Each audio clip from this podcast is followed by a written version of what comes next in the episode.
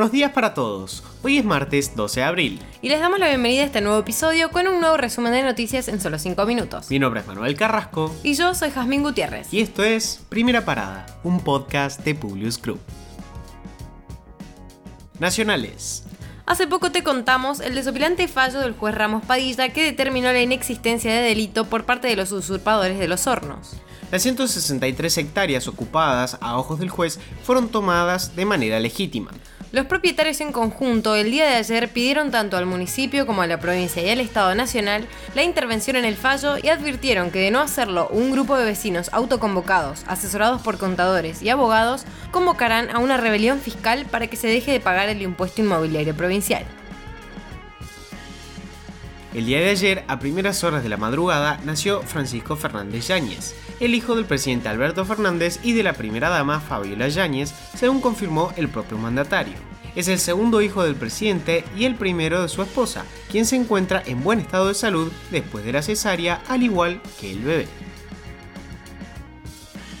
el gobierno lanzó el programa Primera Actividad Temporal Inclusiva de Capacitación Laboral, destinado a jóvenes de 18 a 24 años con el secundario completo que no tengan experiencia laboral para que puedan capacitarse y tener acceso a un primer empleo en condiciones formales. La inscripción está abierta hasta el 12 de abril y los lugares donde se recibirá a los jóvenes para desarrollar su primer trabajo son Tecnópolis, el Centro Cultural Kirchner, Museos Nacionales y el Centro Cultural Borges los transportistas de granos cerraron la primera jornada de paro por la fuerte suba que tuvo el gasoil. Hubo manifestaciones en diferentes puntos del país y en los principales puertos y advirtieron que continuarán con las protestas hasta que se encuentre una solución al problema. Ya hay 19 puertos afectados por el ingreso de 5.000 camiones menos que lo habitual. En el marco de una masiva protesta de diferentes actores del sector audiovisual frente al Inca, la tensión escaló durante varias horas en el microcentro porteño. Manifestantes y agentes de la policía de la ciudad se enfrentaron cara a cara, hubo empujones, insultos, gritos y golpes y al menos dos detenidos. Internacionales. El canciller austríaco se reunió con Putin en Rusia. El jefe del Kremlin lo recibió en su residencia y dialogaron durante un poco más de una hora. En la poco amistosa charla, el canciller ha instado al presidente ruso Vladimir Putin a poner fin a la guerra en Ucrania. Según su testimonio, se trató de un diálogo directo, franco y muy duro. Con este encuentro explicaron que el mensaje más importante para el líder ruso fue que esta guerra debe finalmente terminar porque en una guerra solo hay perdedores en ambos lados. Este 10 de abril se llevó a cabo el ejercicio democrático para decidir si el presidente Andrés Manuel López Obrador continuará frente del Poder Ejecutivo o deberá retirarse de forma anticipada. En la votación por la revocación del mandato, más del 90% de los votantes apoyan que López Obrador continúe en la presidencia de México. Sin embargo, debido a que la participación que se logró es menor al 40% que marca la Ley Federal de Revocación de Mandato, el ejercicio no fue vinculante, por lo que no tendrá efectos políticos directos.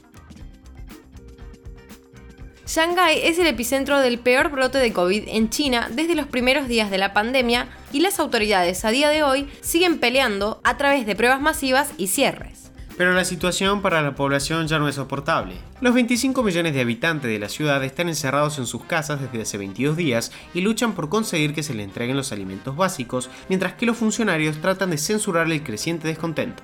Las circunstancias llevaron a que se produjeran saqueos y protestas. Solo pueden salir de sus casas una vez al día para recoger alimentos y los niños chinos infectados han sido separados de sus padres en un intento desesperado por evitar la propagación del virus, a pesar de que los funcionarios de la salud pública del mundo se advirtieron que la variante Omicron del COVID-19 es tan infecciosa que no puede ser eliminada a través de confinamientos.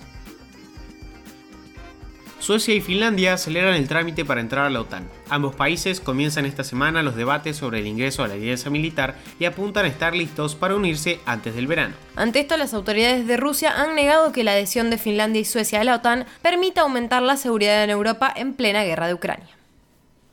Un soldado ruso insultó a Vladimir Putin y criticó su estrategia de guerra. La Dirección Principal de Inteligencia del Ministerio de Defensa ucraniano compartió una conversación telefónica entre un militar ruso y su esposa. Entre las quejas mencionó que les dan comida en latas que resulta imposible de comer y también cuestionó las estrategias de combate y criticó las armas que reciben por parte del gobierno. Concluyó diciendo que no veía la hora de jubilarse para no tener que enfrentar más este tipo de situaciones y piensa que esto no conducirá a nada bueno.